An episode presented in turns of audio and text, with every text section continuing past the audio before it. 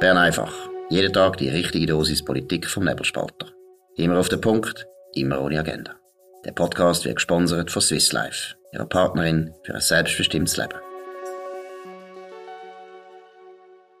Ja, das ist noch ein Bern einfach Spezial.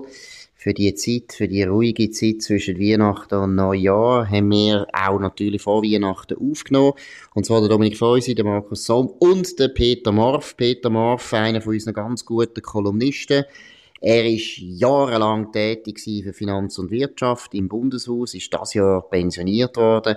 Mit ihm wollen wir zusammen ein bisschen darüber nachdenken, was ist in dem Jahr gelaufen, einen Rückblick machen wollen aber natürlich auch, gerade weil er äh, so lange schon im Bundeshaus ist, auch natürlich ein bisschen auf die weitere Vergangenheit zurückschauen. Aber zuerst würde ich gleich einsteigen mit dem unvermeidlichen Thema Corona. Äh, Peter, wie hast du die Krisenbewältigung jetzt im Jahr 2020 und 2021 erlebt?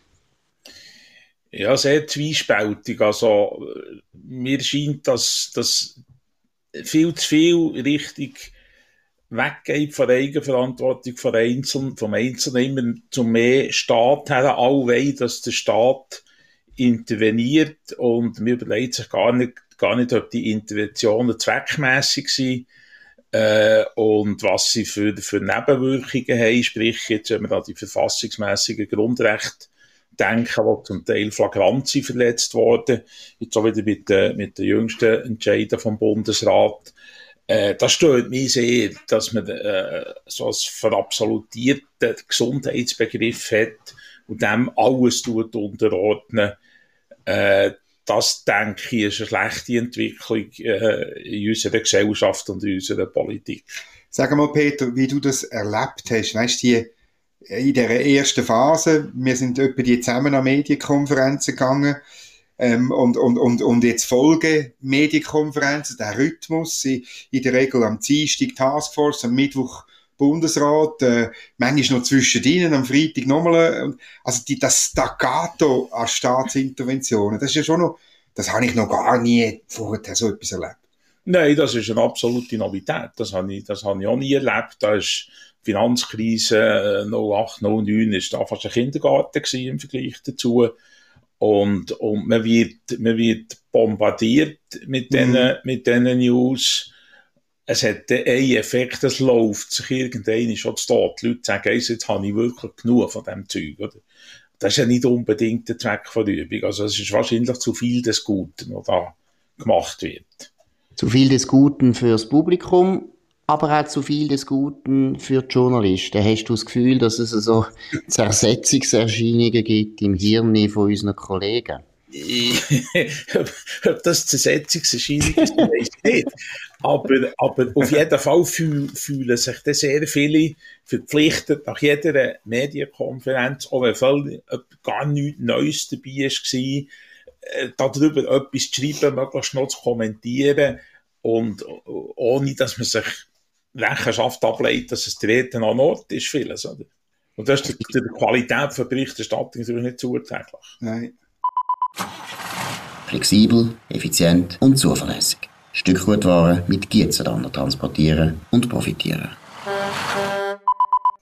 Hast du das Gefühl, das hat mit dem Digitalen zu tun? Also wir wissen natürlich alle, das haben wir ja selber beim Nebelspalter auch beobachtet, wenn du über Corona etwas äh, schreibst, das hast enorme Beachtung und du weißt es natürlich sofort dank äh, der Klickzahlen. Würdest du sagen, das spielt einen grossen Einfluss? Oder ist es einfach allgemein ein bisschen so, meine Finanz und Wirtschaft ist da auch eher eine dissidente Zeitung gewesen, schon seit langer, langer Zeit, immer auf der ganz, auf der, kann man schon sagen, auf der erzliberalen Seite. Sind einfach die Journalisten grundsätzlich viel, viel Behörden freundlicher geworden in der letzten Zeit? Ich glaube, das kann man so sagen, ja. Ich habe den Eindruck. Also, also sehr viele Journalisten äh, bewegen sich ja auf dem, ich brauche jetzt eins das Wort, auf dem halblinken Mainstream, wo halt jetzt auch viele Behörden drauf sind. Und das spielt, glaube ich, das Digitale auf jeden Fall eine Rolle, weil es ist immer mehr Tempo gefragt, man muss schneller reagieren und, und der, der, leidet dann halt das eigene Denken darunter und man geht in Richtung das, was alle schreiben. und das spielt schon eine Rolle. Der, der, der, der, der Klickzwang und der Aktualitätszwang ist für eine qualitativ gute Berichterstattung des Teufels, würde ich jetzt sagen. Aber jetzt könnte man ja sagen, das ist ja eine gute Entwicklung, wenn man auf Klicks schaut, weil dann ist das, sind das ja Sachen, die nachgefragt werden, oder? Ja, aber Qualität sinkt dann, oder? Weil du hast dann weniger Zeit zu reflektieren. Es wird einfach weitergeben, was der Bundesrat und das BAG vorgeheuert haben. Und, und dann wird ja, ja. das quasi unreflektiert, wird das weitergeben, sei es in den elektronischen Medien oder eben auf, via, via digitale Medien. Und, und das führt nicht zu einer wirklich guten Information von den, von den Konsumenten, von den Leuten. Gut, man könnte aber sagen, in dem Fall jetzt auch marktwirtschaftlich denkt, also wenn die Leute, so wie es Dominik erwähnt hat, also die Nachfrage ist gross, die Leser wollen das und wenn die Leser halt nicht höhere Qualität nachfragen, sondern eben den doch teilweise recht oberflächliche Sound, äh, ja, dann ist das halt so. Also die Leser und die Hörer wollen offensichtlich auch nur noch oberflächliche Informationen oder hast du das Gefühl, es steckt etwas anderes dahinter? Leider ist das wahrscheinlich so, dass viele mit, mit der oberflächlichen Information zufrieden sind. Das ist wahrscheinlich so, ist aber für unsere Demokratie und unsere demokratische Willensbildung nicht unbedingt vom, vom mm. Guten, oder? Also, deine These ist das, was auf, dem, auf der Strecke bleibt, ist dann das Hinterfragen ja. vom, vom Alain Berset jetzt im Fall Corona mhm. oder vom Gesamtbundesrat, das Hinterfragen von dem Staatsapparat, wo wir da, von den 500 Kommunikationsleuten, die uns tagtäglich bewerfen, oder? Das ist, man wird dann, ich meine, das geht mir manchmal auch so, weißt du, kannst schnell das wiedergeben, aber dann bist du faktisch, Journalismus, Journalismus wird dann zum Transmissionsriemen degradiert, oder? Das ist absolut so. Also das sieht man für mich ganz exemplarisch bei, bei äh, den SRF-Medien, Radio Fernsehen, dass sie in dieser Geschichte praktisch zu, zu PR-Organ vom Bundesrat mhm. und vom, vom BAG geworden. Und das ist nicht Meinung von, von freien Medien und Medienfreiheit. Gut, aber was eben irritiert ist, dass eben das Publikum sich offensichtlich mit dem begnügt, oder? Und ich meine, wir haben ja das selber auch beim Nebelspalter erfahren, wenn du, äh, sagen wir, eine kritische Haltung hast zu der offiziellen Corona-Politik, die zu einem grossen Teil, nicht alles, aber zu einem grossen Teil von Alain Berset prägt ist, ja, da hast du sehr viele Leute, die grosse Zustimmung äh, zeigen zu dieser Kritik, aber du hast als anderen. Also ich würde jetzt einmal sagen, und man hat es jetzt auch gesehen bei der Abstimmung, die Leute sind eigentlich eben ähnlich wie die Journalisten auch wahnsinnig behördenfreundlich geworden. Sie glauben einfach, was die Behörde sagt und sie, sie sind überzeugt, das ist gut oder ist das jetzt ein bisschen zu kulturpessimistisch? Nein, also ich, ich teile in dem Fall jetzt den Kulturpessimismus ein bisschen. Also mir hat in der Tat das Gefühl, dass es, dass es nur wenig auch, auch im Publikum nur wenig kritische äh, Geister gibt, wo, wo sich da erlauben, hinterfragen und das zu kritisieren. Und wenn man es dann macht, hat man noch das Risiko,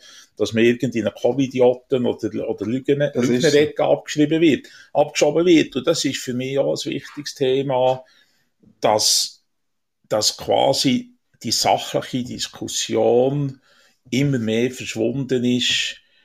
Und das gilt nicht nur bei Corona, das ist auch in anderen Themen so dass nur noch die eine Meinung gilt und die anderen, das sind Abweichler, über die, die interessieren uns gar nicht. Welches Thema kommt da in Ja, Klima und Energie. Ja. Das, ja, das ist, ist auch ähnlich. Und was ich noch, und deshalb vielleicht jetzt ein bisschen anknüpfend an dem, oder? Wir haben im Vorgespräch gefragt, oder? Seit wann bist du eigentlich im Bundeshaus? Du bist seit 1993 im Bundeshaus. Also, meine, das ist wirklich eine praktische Generation, wo du erlebt hast. Mhm. Mehrere Generationen von Politikern, mehrere Generationen von Journalisten, mehrere Generationen von Beamten und Verwaltungen.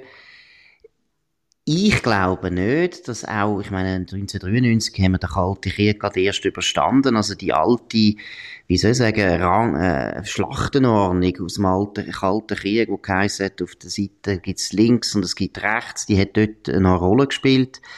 Aber ich kann mich nicht erinnern, dass man im Kalten Krieg den politischen Gegner ständig und systematisch als Vollidiot äh, hingestellt hat. Man hat, man hat vielleicht gesagt, eben, Moskau, Moskau einfach. einfach. ja, Moskau einfach. Man hat die Leute zwar äh, auch beschimpfen, natürlich, und hat gesagt, sie sind Kommunisten und sie wollen äh, Umsturz und sie wollen unser Land kaputt machen. Alles das hat man ihnen vorgeworfen.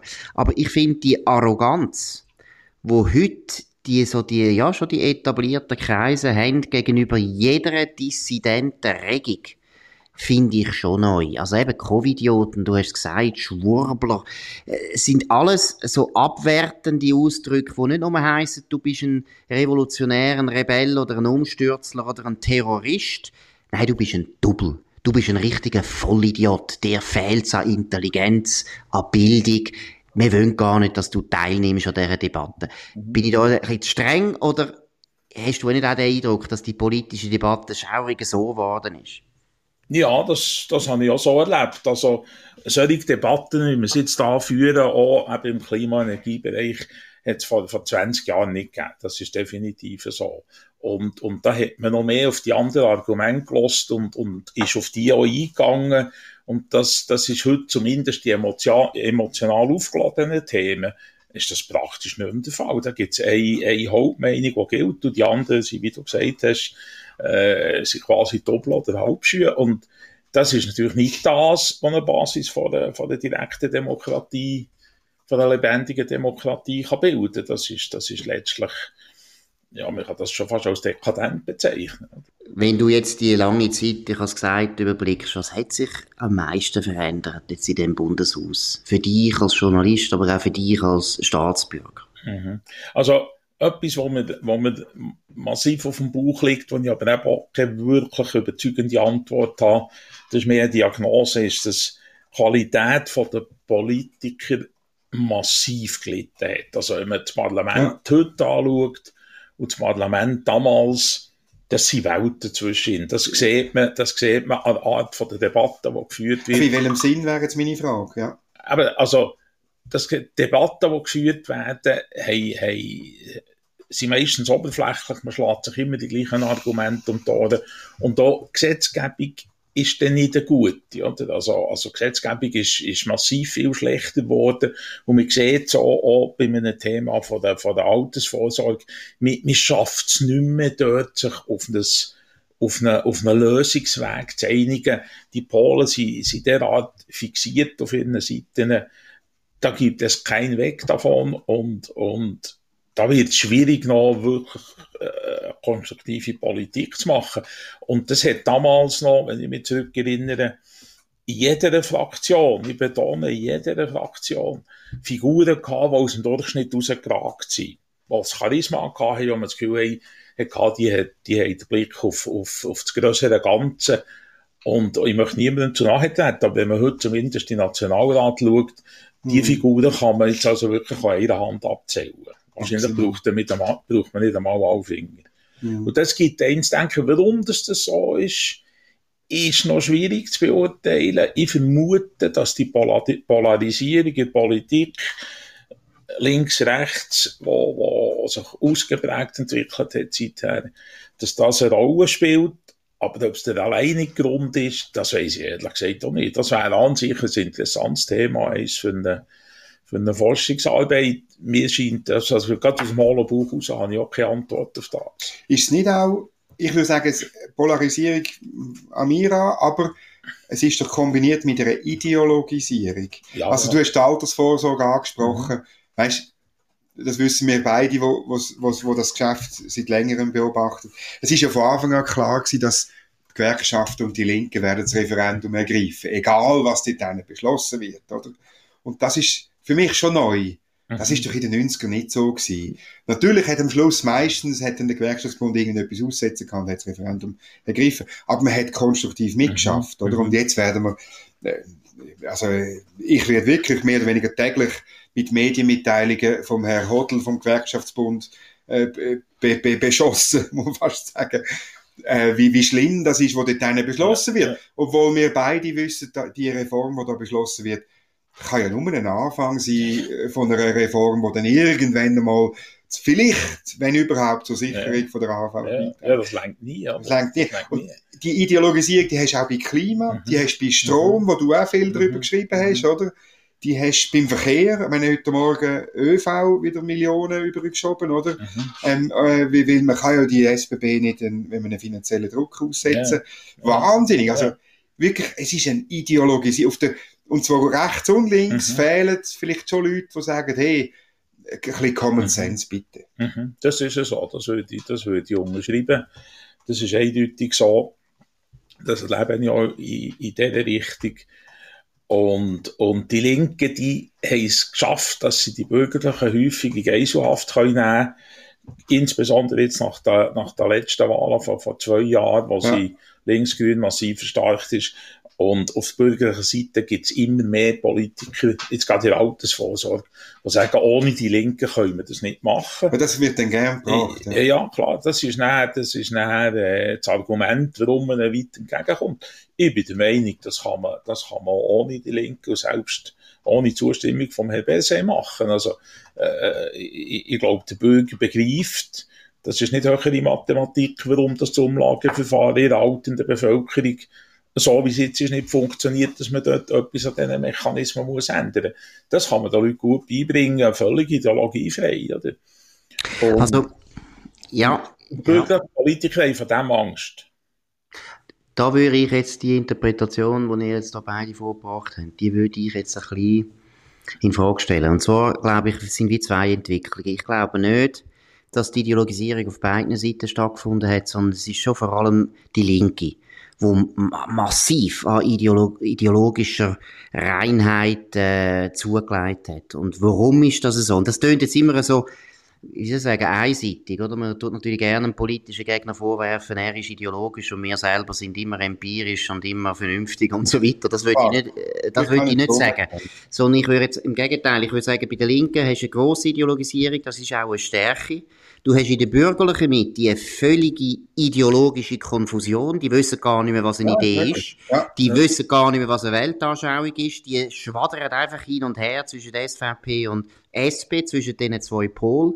Und bei der SVP würde ich es nicht als Ideologisierung bezeichnen, was sie haben, sondern eine vollkommene programmatische Erstarrung. Sie haben im Prinzip, würde ich sagen, Mitte 90er Jahre, du hast es noch erlebt, Peter, haben sie drei Themen festgelegt und dort sind sie eigentlich nicht mehr abgekommen davon. Mhm. Oder sie mhm. haben bei der EU immer die gleiche Position, sie haben bei der Migration immer die gleiche Position und dann können wir noch sagen, was ist noch ein drittes Thema, wo mir jetzt gar nicht einfällt, was ich da würde sagen. Ja, ja, vielleicht sagen wir Landwirtschaft, ja, ja, gut, Landwirtschaft ist aber nicht ein wichtiges Thema letztlich. Also das ist auch, aber da finde ich eigentlich nicht ein wichtiges Thema. Dort ist es reine Klientelpolitik, Richtig, wo sie einfach ihre Klientel verteidigen.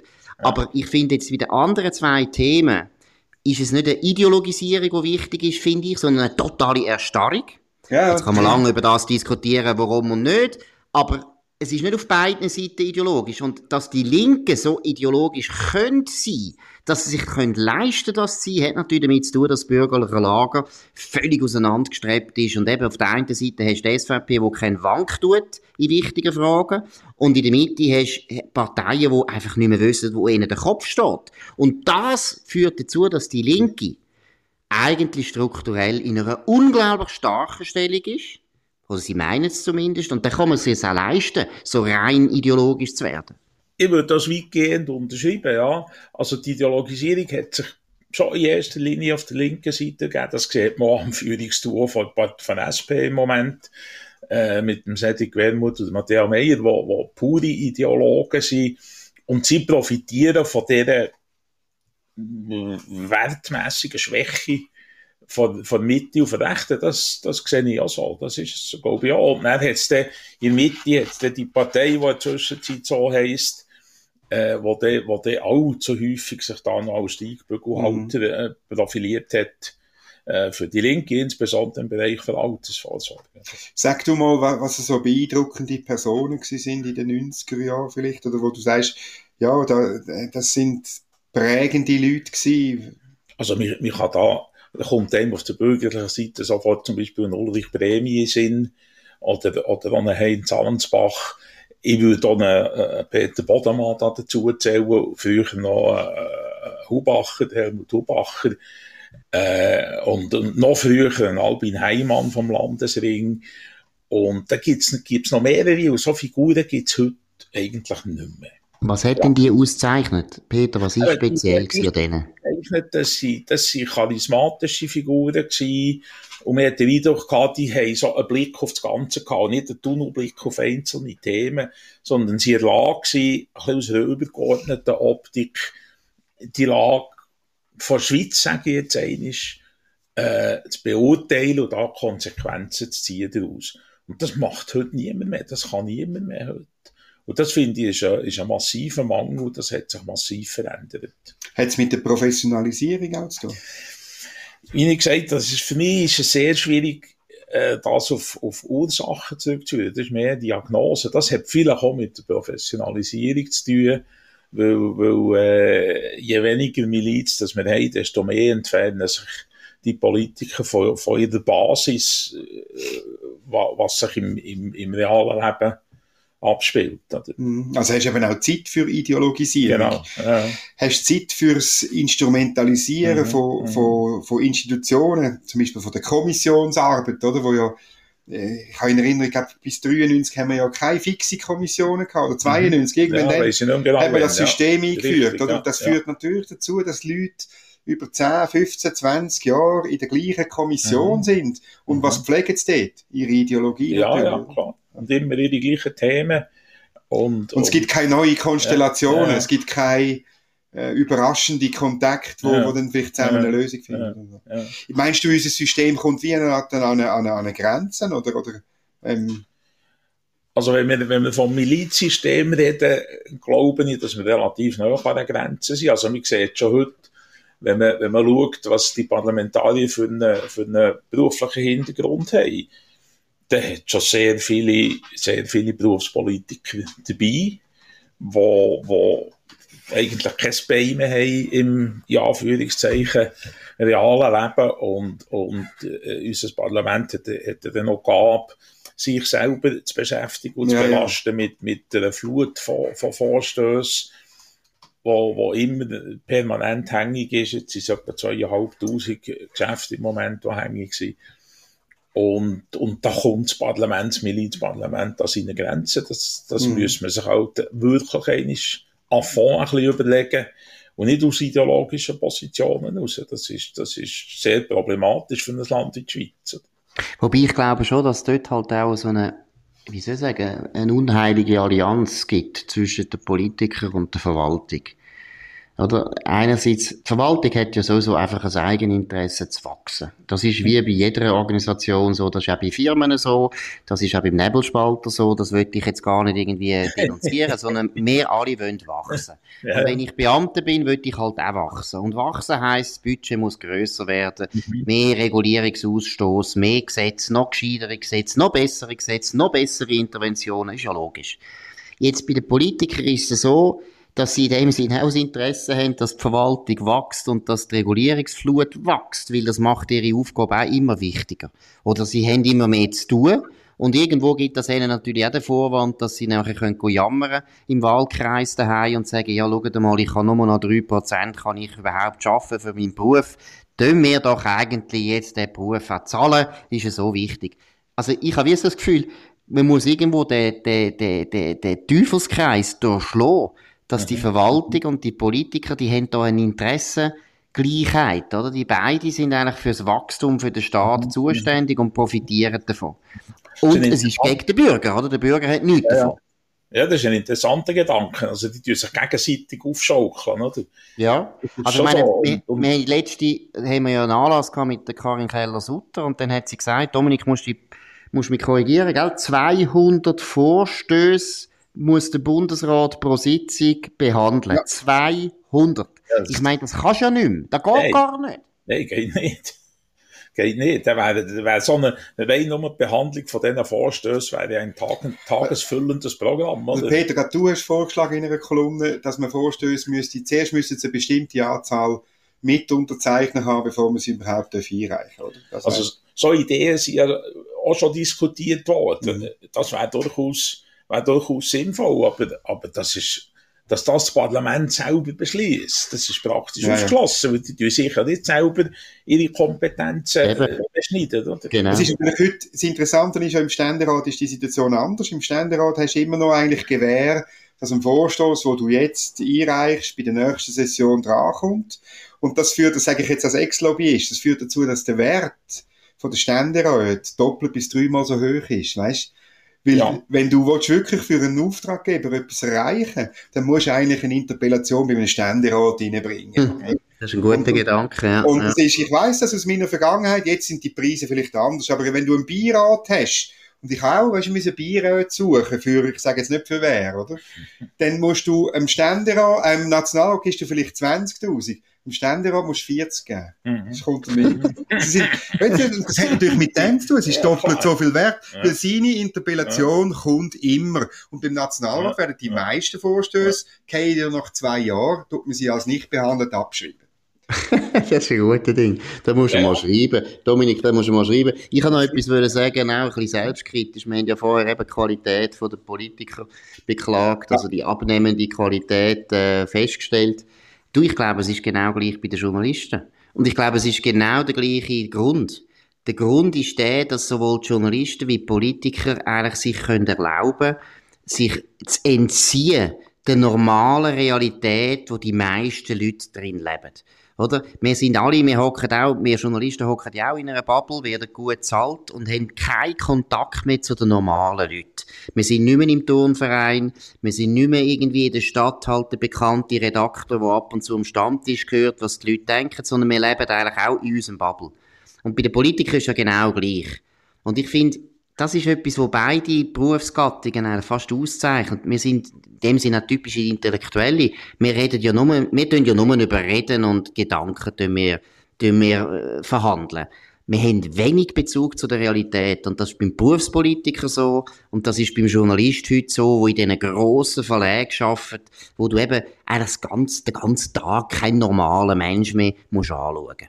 Also du hast natürlich Anwesende ausgeschlossen, weil der, der Peter Morf ist legendärer Goalie vom FC Wabern und, ja, x, die, und, und x andere, ähm, heute würde man sagen, zivilgesellschaftliche genau. Engagement. Also, aber, ja. Ja, ja und du gehst äh, jagen.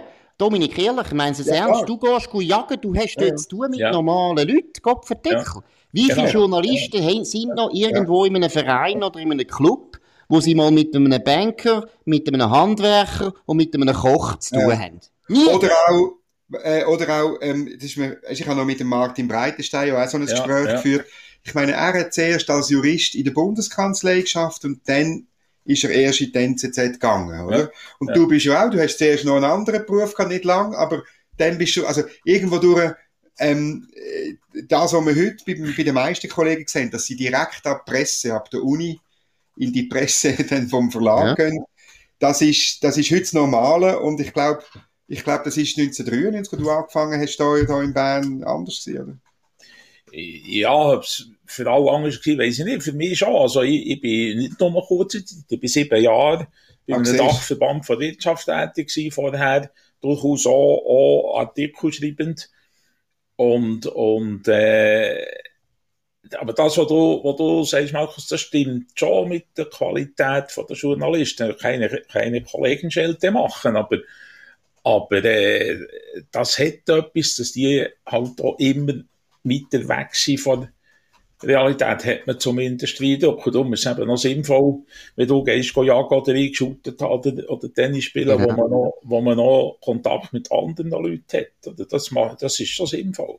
Weißt du, und du siehst es ja auch, dass, dass die Tendenz siehst ja auch, dass, dass immer mehr Journalisten und Politiker nachher sogar noch verheiratet sind. Das passt, passt irgendwie zusammen, oder? Die ja, zwei ja. Milieus, das sind beides so unrealistische Milieus, wo eben klassisch intellektuell, wo auch irgendwelche Utopien können verhandeln mhm. und sagen, ja, mhm. das machen wir. Und du siehst das bei der Klimapolitik-Berichterstattung, du siehst es bei der Corona-Politik-Berichterstattung, dass sowohl Journalisten wie Politiker die schweben in einer anderen Welt. Die sind, die, für die gibt's eben den Lockdown, so etwas Extremes. Das kannst du nur, kannst du nur richtig gut finden, wenn du gar nicht weißt, wie die, die meisten Leute noch normal arbeiten. Ja, Und ja. da glaube ich, da hat wirklich, da, da ist, ist eine ähnliche Entwicklung stattgefunden bei beiden Berufsgruppen. Und es tut uns nicht gut, oder? Es tut uns wirklich nicht gut. Und was auch problematisch ist, ist, dass viele Journalisten und Politiker sind zu nahe. Das sind häufig ja, sind das genau. gute Kollegen. Es hat, es hat auch einzelne Bundeshausjournalisten mit dem halben Parlament sind Duzis gewesen. Das ist ja schön, wenn man ein Bier geht, zusammen. Aber wenn es darum geht, wirklich etwas zu machen und zu arbeiten und kritisch zu berichten, ist die Nähe ist eben nicht gut, oder? Und das sollte eigentlich ein bisschen mehr Distanz wäre dort, wäre dort sinnvoll, habe ich den Eindruck. Absolut. Und Gut, äh, wir, sind da, wir sind da natürlich jetzt auch ein bisschen Kartell, oder? Da jetzt haben wir den Peter Marsch, haben wir jetzt auch noch aufgenommen, von der Finanz- und Wirtschaft in die Nebelspalter, in die Nebelspalterwelt. Und wir sind auch nur noch mit Leuten zusammen, die gleicher Meinung sind. Nein, nein, so schlimm ist es nicht. Wir bemühen uns, dass wir da offen sind für andere Meinungen. Das wäre es von Bern einfach Spezial an dem Jahreswechsel von 2021 auf 2022. Ich hoffe, ihr habt ein gutes Jahr gehabt. Ich hoffe, ihr habt noch viel besseres Jahr. Das ist es Dominik Feusi, Markus Somm und Peter Morf. Wir hören uns, wenn ihr wollt, morgen wieder, wieder zu einem nächsten Bern einfach Spezial, wo wir ähnlich äh, die ganze, ganze Jahr Revue passieren lassen. Danke für die Aufmerksamkeit. Könnt uns abonnieren auf nebelspalter.ch, kritisieren, empfehlen. Ihr könnt uns auch äh, wie soll ich sagen, noch mehr loben. Das dürfen ihr auch, das ist auch erlaubt. In dem Sinn, merci vielmals für die Aufmerksamkeit und bis bald. Das war Bern einfach, immer auf den Punkt, immer ohne Agenda. Gesponsert von Swiss Life, ihrer Partnerin für ein selbstbestimmtes Leben.